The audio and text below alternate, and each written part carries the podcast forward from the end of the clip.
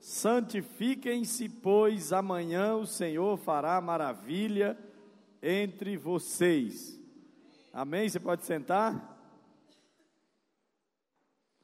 Bom, se você observa a Bíblia e as grandes obras de Deus em Israel, ou para a nação de Israel, você vai ver Deus sempre convocando seus filhos antes de uma grande conquista, de uma grande batalha, de uma grande mudança, convocando seus filhos para um tempo de santificação. E não é diferente com Josué, não é diferente com a conquista da terra prometida. E antes que Josué pudesse começar suas conquistas, Deus o impulsiona para convocar o povo a fim de que tivesse um tempo de santificação. E foi o que aconteceu, e você sabe, Josué ganhou, né, conquistou aquelas terras todas que Deus havia prometido, conquistou todas as nações que Deus mandou ele conquistar, e só perdeu uma batalha, também por causa de pecado, né? Não do seu pecado, mas alguém que resolveu fazer diferente do que Deus havia mandado. Então, quando nós queremos ou precisamos tomar alguma decisão, ou queremos aumentar nosso nível de conquista, nós precisamos entender que o primeiro passo é arrependimento, é santificação. Toda vez que você, precisa é, resolver coisas sérias na sua vida, ou enfrentar situações difíceis, ou até entrar em um novo, né, em um novo desafio, Entenda, a melhor coisa a fazer é começar tudo com santificação, com arrependimento, com confissão de pecados, porque assim você quebra todos os argumentos contrários a você. Assim você quebra toda possibilidade do inimigo usar alguma situação, algum, alguma legalidade, como a gente vinha falando, né? Até semana passada sobre maldição. Você quebra tudo isso. E aí, mesmo que algumas coisas aconteçam que nem sempre são como você esperava, você está tranquilo, porque você limpou o coração, acertou sua vida com Deus, estava no momento de, de, de santificação, e aí você sabe que aquilo ali não é consequência de alguma coisa que você não tratou. É o caso de, de Josué, quando um dos seus homens resolve pegar algumas coisas da cidade de Ai, de é, Jericó, e quando eles vão atacar Ai, eles não conseguem derrotar aquela nação, são colocados para correr, e alguns homens morrem porque havia pecado. E havendo pecado, eles não ganharam a batalha. Josué né, teve que tratar com aquele homem, aí você sabe como ele foi tratado, né? Naquele tempo a coisa não era brincadeira, né, gente? Que acontecia com a pessoa naquele tempo? Morria e ele morreu. Tiveram que matar aquele homem e continuar voltaram a, a atacar a cidade e, é claro, conquistaram facilmente a cidade que antes tinha colocado uma resistência grandiosa e apavorando os hebreus. Mas, então, para isso serve uma semana de santificação. Toda vez que queremos avançar, precisamos estar dispostos a orar, a clamar, a chorar diante de Deus, mesmo que pareça que não temos nenhum pecado. Porque normalmente a gente começa a falar de arrependimento, né? o nosso coração, às vezes, tão superficial, começa a dizer para a gente, mas para que arrependimento de novo, né? O pastor pregou ontem, né? Eu já chorei meus pecados todos, semana passada, no mês passado, só se fala em arrependimento nessa igreja, para que isso? Né? Nosso coração sempre é assim, né? E eu gosto da experiência do pastor Lau, que um dia foi orar e falou com Deus, naquele sentimento assim de que estava né, no centro da vontade de Deus, de Senhor, por favor, me ajuda. Eu não estou encontrando nenhum pecado, eu estou assim, tem algum pecado encoberto? Me ajuda a lembrar.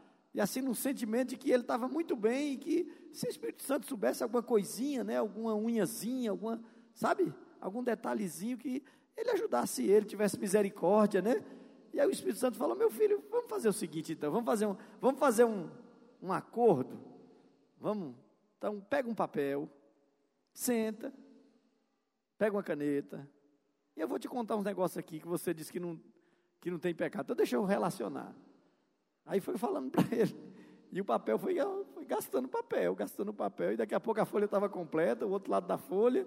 E ele disse: Meu Deus. Aí o Espírito Santo disse para ele: Toda vez que você for à minha presença, falando ou querendo é, tratar os pecados, já comece pedindo perdão. Senhor, me perdoa. Me perdoa. Senhor, tem misericórdia da minha vida. E aí eu vou lembrar você quais são os seus pecados. Não comece dizendo eu não tenho. Me lembra. Não. Senhor, me perdoa, me perdoa. E deixa que eu vou conduzir você a esse momento de arrependimento e te mostrar que a coisa não está assim tão bonita como você pode estar imaginando. É evidente que Deus, irmãos, ele não, ele não, ele não fica o tempo todo jogando as coisas na nossa cara para nos humilhar, para nos machucar. O problema é que nós temos uma natureza difícil de ser contida, que a natureza é o velho homem. E ele ainda faz parte da nossa natureza, certo ou não, gente? Então, por mais que pareça assim, poxa, sempre tem que falar sobre pecado, sempre tem que falar sobre pecado, porque ele é a única arma que o diabo tem para destruir você. Então, todo dia tem que tratar mesmo, toda hora, todo momento. A melhor coisa que você faz na sua vida é tratar o pecado. Todo o tempo da sua vida fale sobre pecado. Você vai, ou cuide do pecado, trate do pecado. Você vai pedir alguma coisa para Deus, confesse seus pecados. Você vai falar qualquer coisa com Deus, primeiro confesse seus pecados. E depois você trata com Deus. Acho que a gente tem que mudar até a nossa oração na hora do almoço, né? Que a gente começa orando, pede um monte de coisa, não é isso? Talvez a primeira coisa que a gente tem que fazer, essa semana já tem mais uma coisa nova para você botar na sua oração, que já parece um quilômetro, né? Abençoa o pastor Arnaldo, a pastor Luciana, a família deles, abençoa o pastor Lau, o pastor César, a pastora Eline, a pastora Cláudia, pastor não sei quem, não sei o quê, e o Brasil, e Israel, a Colômbia, os Estados Unidos, a Venezuela, o Bolsonaro, a Damares, não sei quem. Você fala, meu Deus, agora vou botar mais um. Amém, gente? Senhor, abençoa a minha vida e limpa os meus pecados. Amém, gente? Então, essa semana já tem uma nova coisa para você botar na sua oração na hora do almoço, que já parece mais uma, uma vigília, né? Que tem gente lá em casa que quando a gente começa a orar, é uma vigília. E se a Clarinha não fez o devocional, eu, estou entregando a Clarinha, né? Faz igual o pastor César, né? O pastor César bota alguém para orar e a pessoa ora demorada, ele diz, irmão, você não termina a oração. Ele fala, irmão, o senhor não fez devocional hoje, não? Queria fazer devocional aqui. Mas vamos adiante, irmãos. Então eu queria só que a gente precisamos falar rapidinho, porque hoje, se Deus quiser, nós vamos sair daqui umas 11 horas. Tá vendo? Crente é assim mesmo, tá vendo? Bota a mão na, perto desses irmãos aí que falaram amém, falou: manda essa unção para mim, Deus, manda esse ânimo para mim. Quem falou amém perto de você, fala: Senhor, dá essa unção para mim. Amém? Quem falou amém aí, você pega e diz: Eu quero, eu quero essa benção aqui para eu quero ser desse jeito. Amém? Bom, então nós vamos terminar quando o Espírito Santo mandar. Mas esse, esse texto da igreja de Sardes, aproveitando ontem o que nós falamos, é um, é um texto muito interessante. Ao anjo da igreja que em Sardes escreve: Isto diz o Amém, isto diz o que tem, os sete Espíritos de Deus e as sete estrelas. Conheço as tuas obras, que tens nome que vives e estás morto. Ser vigilante, confirma os restantes que estavam para morrer porque não achei as tuas obras perfeitas diante de Deus. Lembra-te, pois, do que tens recebido e ouvido, guarda-o e arrepende-te, e, e, se não vigiares, virei a ti como um ladrão, ou seja, você nem, quando você nem esperar, e não saberás a que hora virei sobre ti. Bom, tem muita coisa para falar sobre essa carta,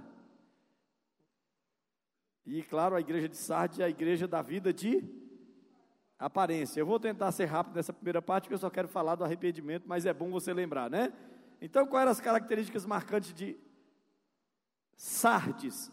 Eles faziam esforço para parecer que estavam vivos. Eles, vocês têm nome.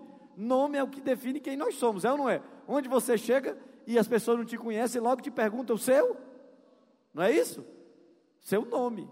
Porque nome marca a nossa identidade. E ele está dizendo: vocês têm nome, quer dizer que vocês fazem questão de mostrar, de carregar o nome de vocês de uma maneira que as pessoas olhando para vocês, pelo menos de nome, elas acreditam que vocês são vivos. É tipo, antigamente se falava muito, hoje está mais.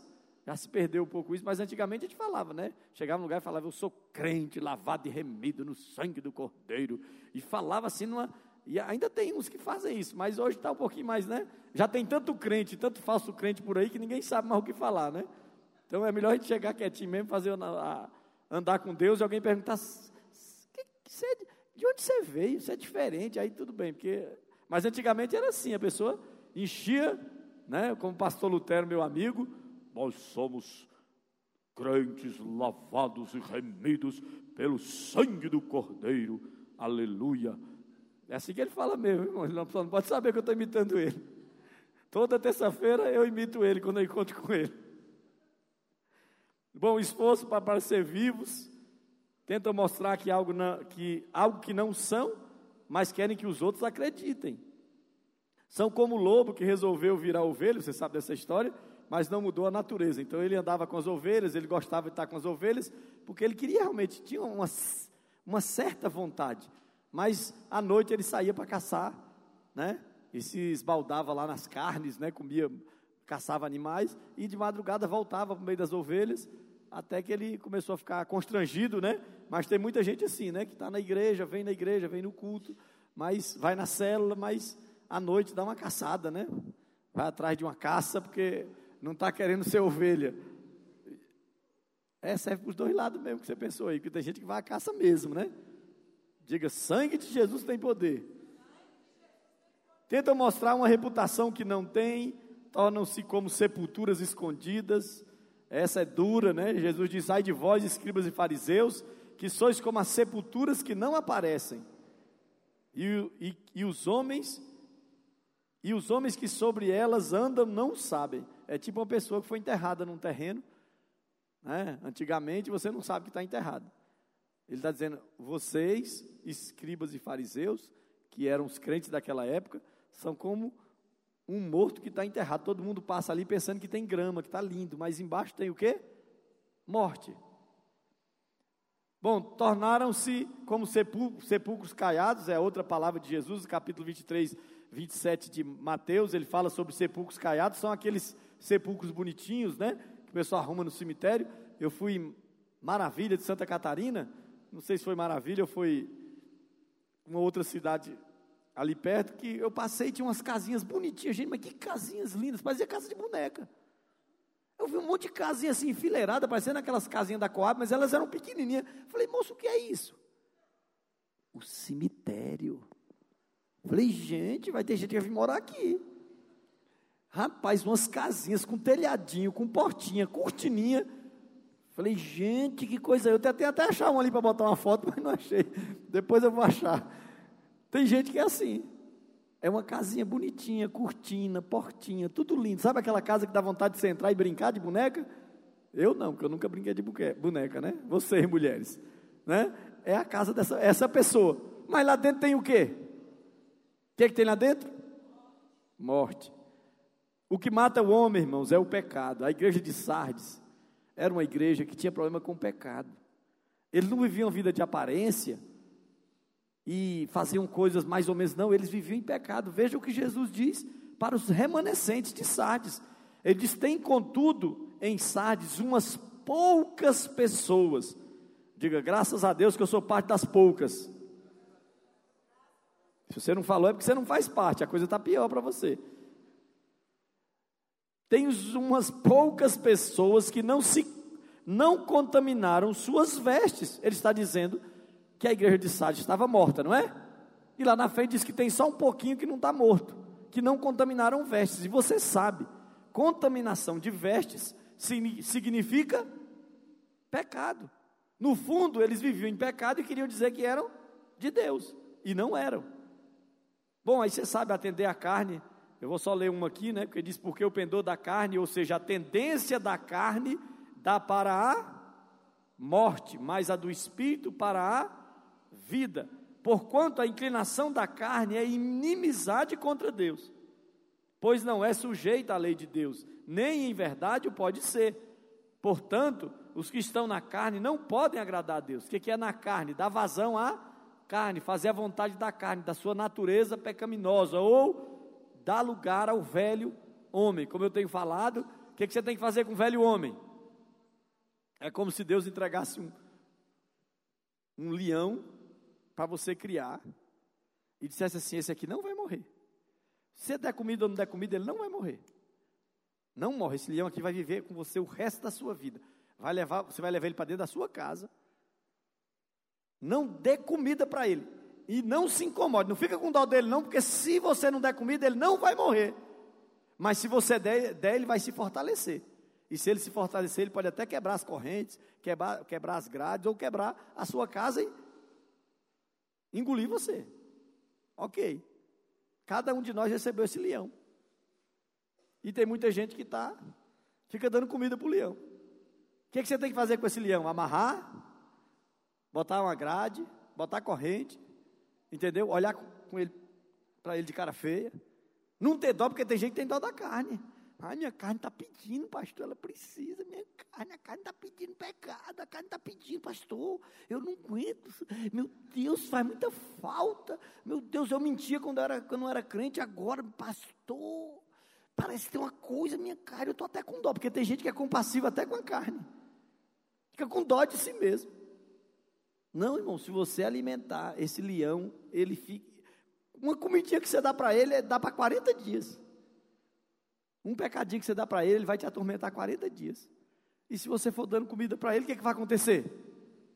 Ele se fortalece. Daqui a pouco quem está preso e amarrado? Porque o Senhor diz para o novo homem, ele diz: esse também não vai morrer, morrer assim. Se o, o velho homem dominar, você vai continuar vivendo a vida. Mas ele vai pegar o novo homem e botar onde?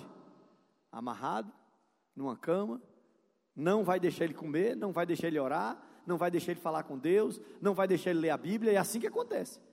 E ele vai definhar ali, ó. E aí você está pensando, não, eu estou bem, eu estou bem. Não, não adianta você dizer que está bem, você está preso, amarrado pelo pecado. Bom, mas já que vocês estão dispostos a orar, não é isso, gente? E ele diz: vocês têm, as obras de vocês são incompatíveis. São o que, gente? incompatíveis com quem anda com Deus. Gente, é fácil saber quem anda com Deus. Irmão, assim, não as outras pessoas, você sabe se você tem andado com Deus de verdade, irmão. É só medir as suas obras. É só medir o que você tem feito. É só medir os seus frutos. É só refletir o que você tem feito para Deus. E ele diz: Eu não tenho achado as tuas obras perfeitas diante de Deus. Que, que são as obras? As suas realizações. Como você tem vivido a vida? O que você tem feito? Obras de morte significam que não tem feito nada proveitoso, e é isso, é isso que faz as pessoas que estão no pecado. Nada do que elas têm feito se aproveita, porque não fazem a vontade de Deus. A fé delas é morta, e fé morta é morta se não tem o que, gente? Obras. O poder de Deus não pode se manifestar, pois estavam mortos, impedidos que se mover, impedindo que se movessem. Por isso ele se apresenta à igreja de, de Sardes dizendo: Eu tenho os sete Espíritos de Deus, ou seja, eu tenho as sete manifestações de Deus. Ele diz: Eu manifesto a vida de Deus, o poder de Deus, mas na igreja de Sardes ele estava ficando impedido de manifestar. Estão entendendo, gente? Por quê? Porque a igreja estava em pecado. Por isso, quando a igreja volta, ele volta a operar milagres. Quando a gente volta a santificar, quando a gente busca a Deus, quando a gente chora pelo nosso pecado, principalmente nas convocações solenes, Deus começa a fazer alguma coisa. Deus começa a se mover. Às vezes aparece até coisas não muito boas. Mas é porque Deus vai trazendo à tona o que está errado. Mas logo começam a acontecer coisas tremendas. Entendeu? Porque o pecado foi limpo e os sete Espíritos de Deus, ou seja, as sete manifestações do poder de Deus, voltam a operar na igreja. Vocês estão aí, gente? Ele volta a agir na igreja.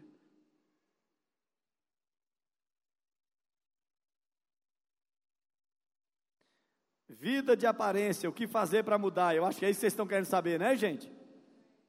Está escrito no texto. Ele diz: desperta. faz o quê? Desperta. Quem está morto e só tem nome que está vivo, está morto, tem que despertar. E claro que a morte aqui é espiritual. Ele diz: ser vigilante. Então, o sentido é torna-te desperto, põe-te a vigiar. Ou seja, vigiar é o sentido mesmo do vigilante né, que antigamente eram os atalaias e hoje são os vigilantes que ficam na porta dos lugares, na porta das casas, guardando as casas, no, nos lugares que tem algum, alguma coisa de valor, nos lugares importantes, tem um vigilante, é alguém que fica o tempo todo prestando atenção para não ter problema. Ele está dizendo: desperta, desperta, acorda. Como diz Paulo, desperta tu que dormes. Brilha dentre os mortos e Cristo vai te esclarecer. E Cristo vai trazer a luz dele para você. Agora, antes que ele traga a luz, te dê entendimento, fale sobre a vontade dele na sua vida, você tem que primeiro despertar.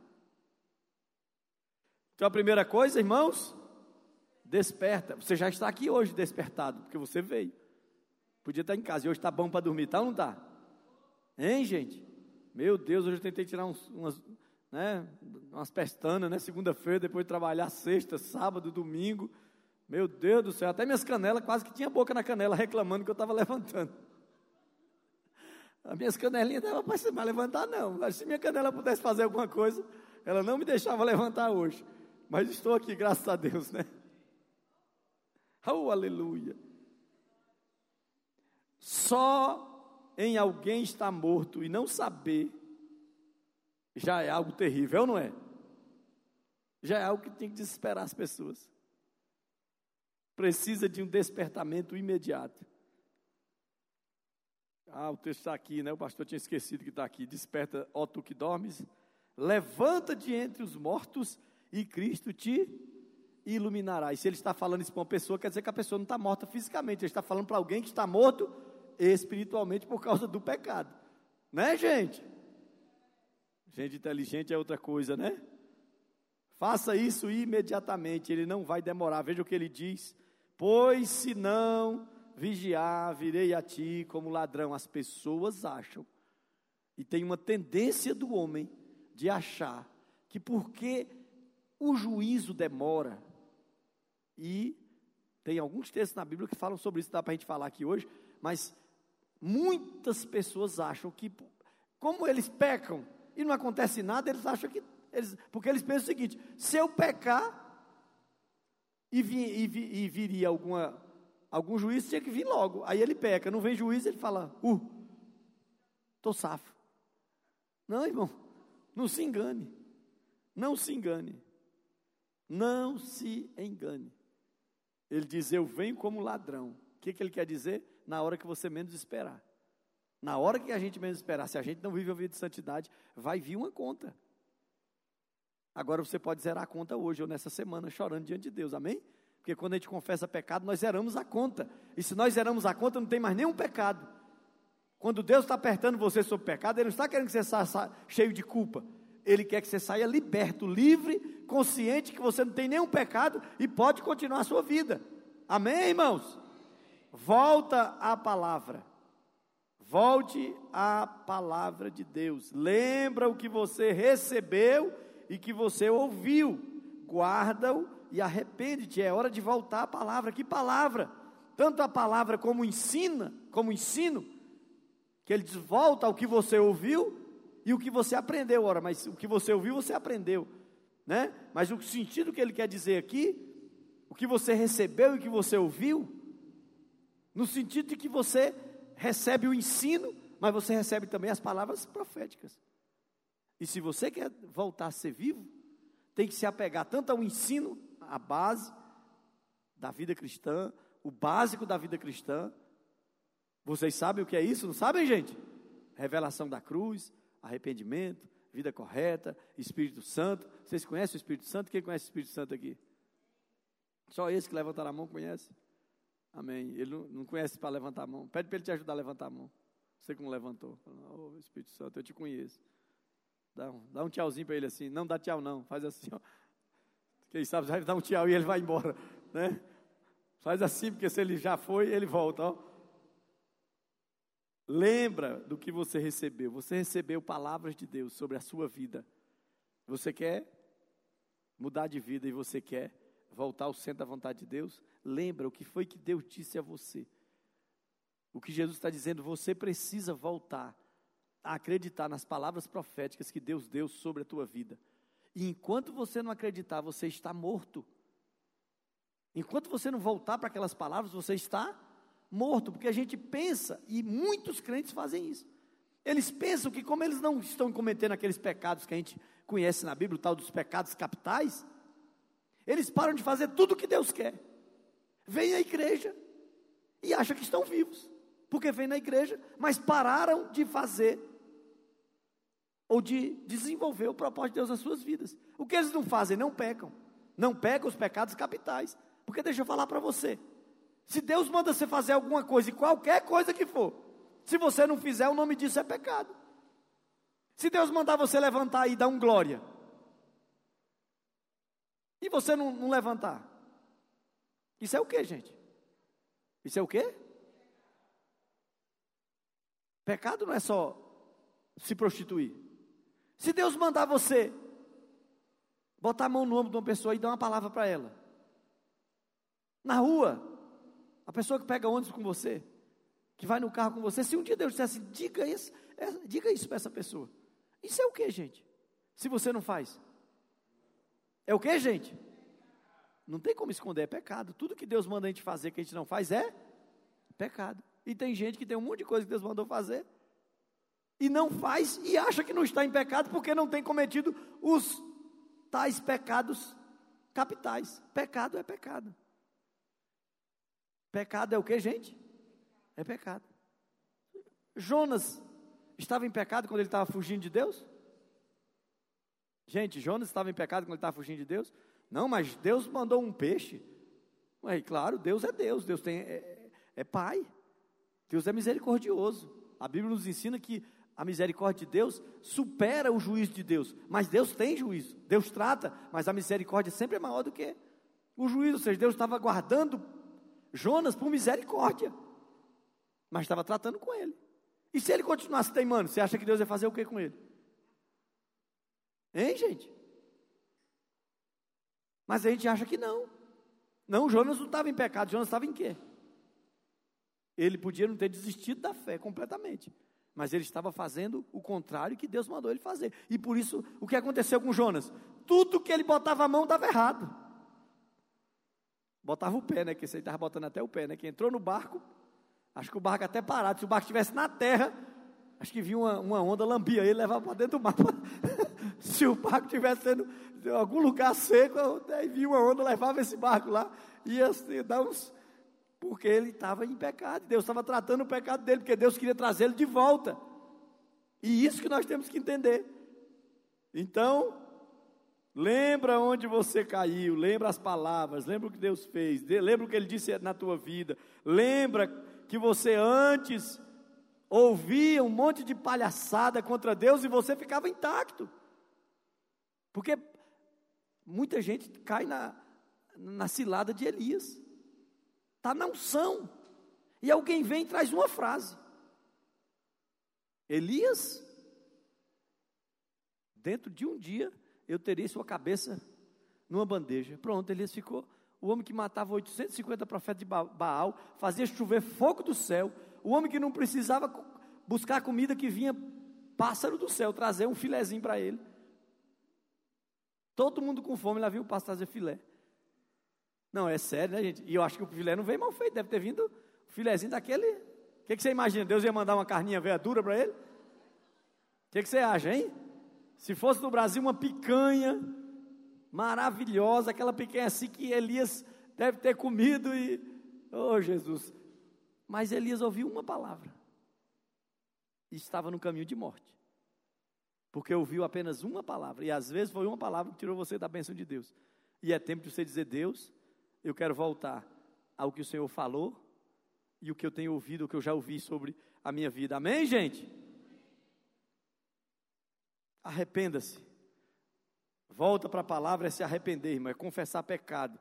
O que encobre transgressões nunca prosperará. O que, não, que encobre transgressões nunca prosperará. Mas o que confessa e deixa, o que confessa e Deixa, se você desistiu de alguma coisa que é de Deus, você precisa confessar e deixar essa desistência. E voltar a fazer como Deus queria. Se você não fizer isso, você nunca vai ter misericórdia de Deus. E não se engane. Ninguém pode enganar você sobre isso, porque a palavra de Deus é clara. Se deixou de fazer o. Está tudo aqui, irmãos, é que o pastor vai animando. O arrependimento para vencer o pecado. Mova-se como alguém que está vivo na hora que você voltar para a palavra. Na hora que você se arrepender. O que, é que vai acontecer? Você vai poder começar a se mover como vivo. Como assim? O poder de Deus começa a agir na sua vida. Deus volta a fazer os milagres que já fez na sua vida. Deus começa a fazer coisas extraordinárias que Ele já fez e até aquelas que Ele não fez ainda, porque o, o Senhor, que tem os sete Espíritos de Deus, volta a operar na sua vida. Deus trará o brilho a você. Trará o que, gente? O brilho. Não precisa ficar tentando mostrar que está vivo. Ele diz: Eu tenho sete Espíritos de Deus. Ele diz: Eu tenho vida. Não precisa ficar tentando dizer que você está vivo, que você é forte, que você. Não, eu estou bem, eu estou bem. Não, eu estou bem, eu estou bem, eu estou bem, eu estou bem. Não precisa. Quando você volta para Deus, o brilho de Deus começa a sair de você. Você começa a levar o brilho de Deus em tudo quanto é lugar. E aí você não precisa falar, não precisa se defender, não precisa, não, mas eu estou. Porque quando a gente. Eu já caí em pecado, irmão, já desviei. E quando a gente está desviado, e tem desviado dentro da igreja, a gente fica tentando, tudo que a gente faz é, é dizer que a gente está bem, é ou não é? Alguém já desviou e fez isso aí? Fala a verdade, levanta a mão. Irmão. Quantas pessoas que já desviaram e tentaram dizer para todo mundo que estavam bem? Levanta a mão, gente. Eu estou bem, eu estou bem, eu estou bem, eu estou bem, eu estou bem, eu estou bem, eu estou bem, eu estou bem, eu estou bem, eu estou bem, eu estou bem, eu estou bem, eu estou bem lascado. Eu estou bem ferido, eu estou bem doente, eu estou bem na beira do abismo, eu estou bem morto. Quem não está bem? Quanto mais você diz que está bem, menos você está bem. Você não precisa dizer para ninguém que você está bem, que você está firme, que Deus está com você. Não precisa. Se Deus está com você, todo mundo vai ver. Como disse Jesus, pelos frutos os conhecereis. Quais são os frutos que você está dando hoje? O que você tem feito hoje para Deus e como você tem feito, o que você tem realizado, o que você tem produzido dá para dizer se você está precisando se arrepender ou não. Vamos orar, irmãos, que a coisa está feia. Vamos orar, porque o horário está acabando. Vamos orar, que 11 horas está chegando. Vamos falar com Deus. Senhor, eu não posso sair daqui dessa semana, continuar deitado numa cama e dizendo que eu estou bem. Morto, mandei pegarem uma, construírem uma casinha em cima da minha sepultura, colocarem ela bem brilhosa, muita luz, muito refletor, e eu estou aqui enfiado nessa sepultura morto.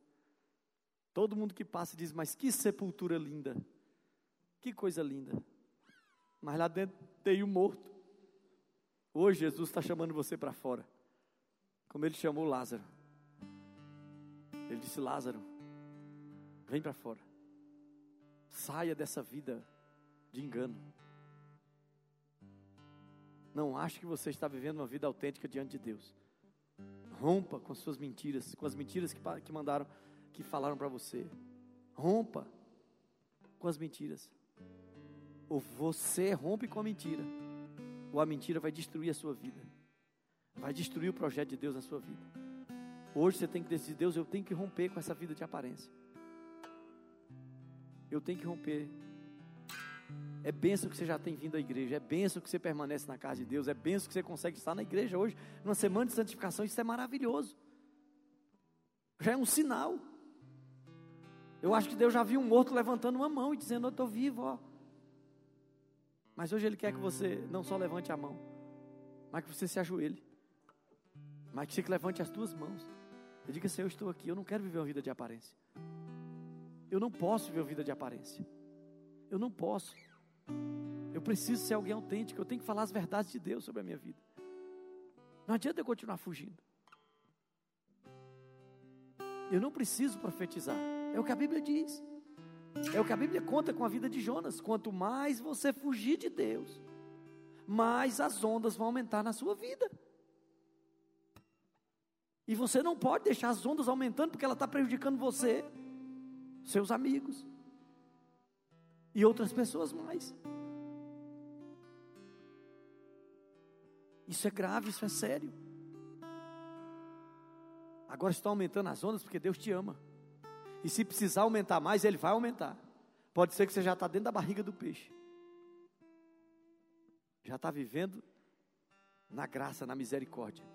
O submarino da providência de Deus, o primeiro submarino da terra, já acolheu você. Só que Jonas só dava conta, talvez, de ficar ali naqueles três dias mesmo. Já está na hora de sair, irmão. Deus já está querendo, o peixe já não está aguentando você. Deus está querendo que o peixe te vomite. Então hoje se ajoelhe. Venha no altar e diga: Deus, eu quero voltar. Deus, eu me arrependo. Lembra o que você tem recebido e ouvido. Lembra, o nosso maior problema é que a gente ouve muito e pratica pouco. O maior problema é que a gente resiste, a gente cria argumentos diários para não fazer a vontade de Deus. Nós criamos argumentos para não fazer a vontade de Deus e aceitamos todo tipo de argumento, simplesmente para não fazer. Um verdadeiro filho de Deus que tem a vida de Deus é um filho que só encontra argumentos para permanecer, para ir adiante, para não dizer não, para não se render, para não aceitar nada que o afaste do centro da vontade de Deus. Esse é um filho de Deus que sabe o que é a vida de Deus. Vai, irmão. Se ajoelhe, fale com Deus. Onde você quiser.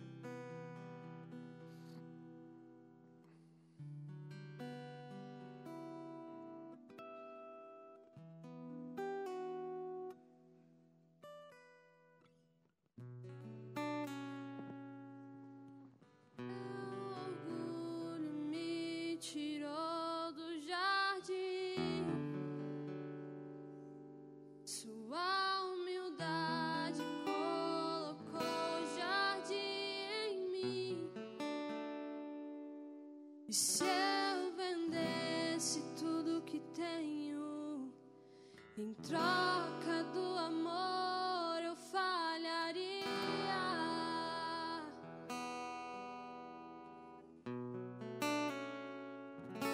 Pois o amor não se compra nem se